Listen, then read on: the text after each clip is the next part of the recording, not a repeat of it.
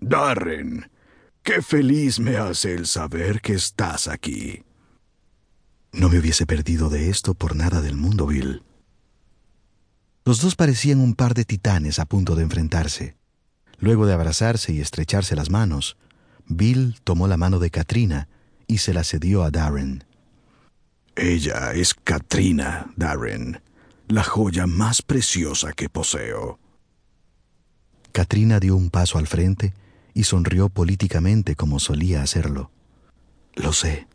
Apenas la vi entrar, lo supe desde el primer momento, Bill.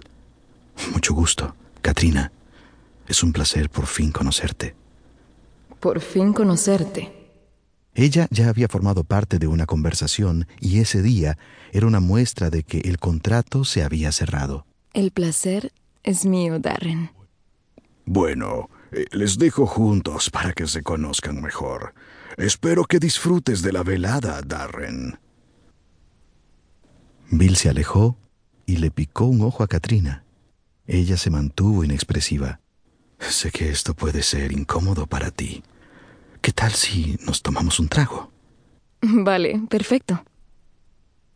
Se dirigieron al bar y la mano fuerte de Darren se había posado en el centro de la espalda casi desnuda de Katrina. Aunque ella no era muy inclinada hacia el contacto físico, ese gesto en particular no le molestó. El calor de su palma irrigaba sus vértebras y era una sensación agradable. ¿Qué se te apetece? Vino blanco, por favor. Buenas noches. Un vodka seco y una copa de vino blanco. ¿Qué le ha parecido la fiesta hasta ahora? Si te soy sincero, tú has sido lo único que me ha parecido interesante. Este tipo de reuniones me parecen tan poco prácticas e innecesarias.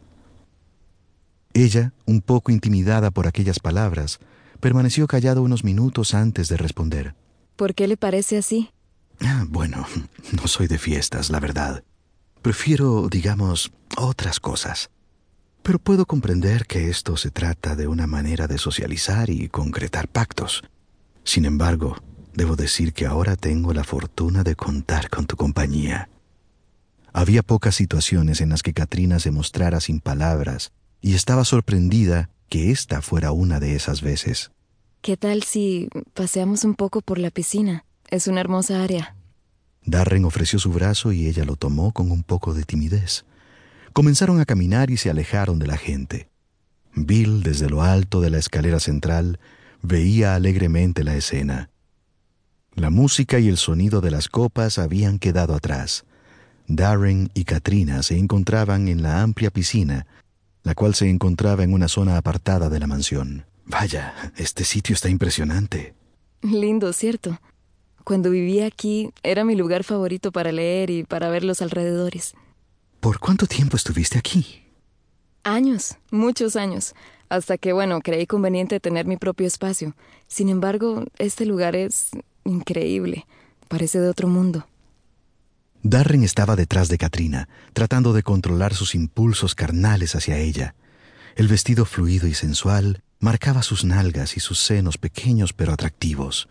Por su parte, Katrina estaba nerviosa.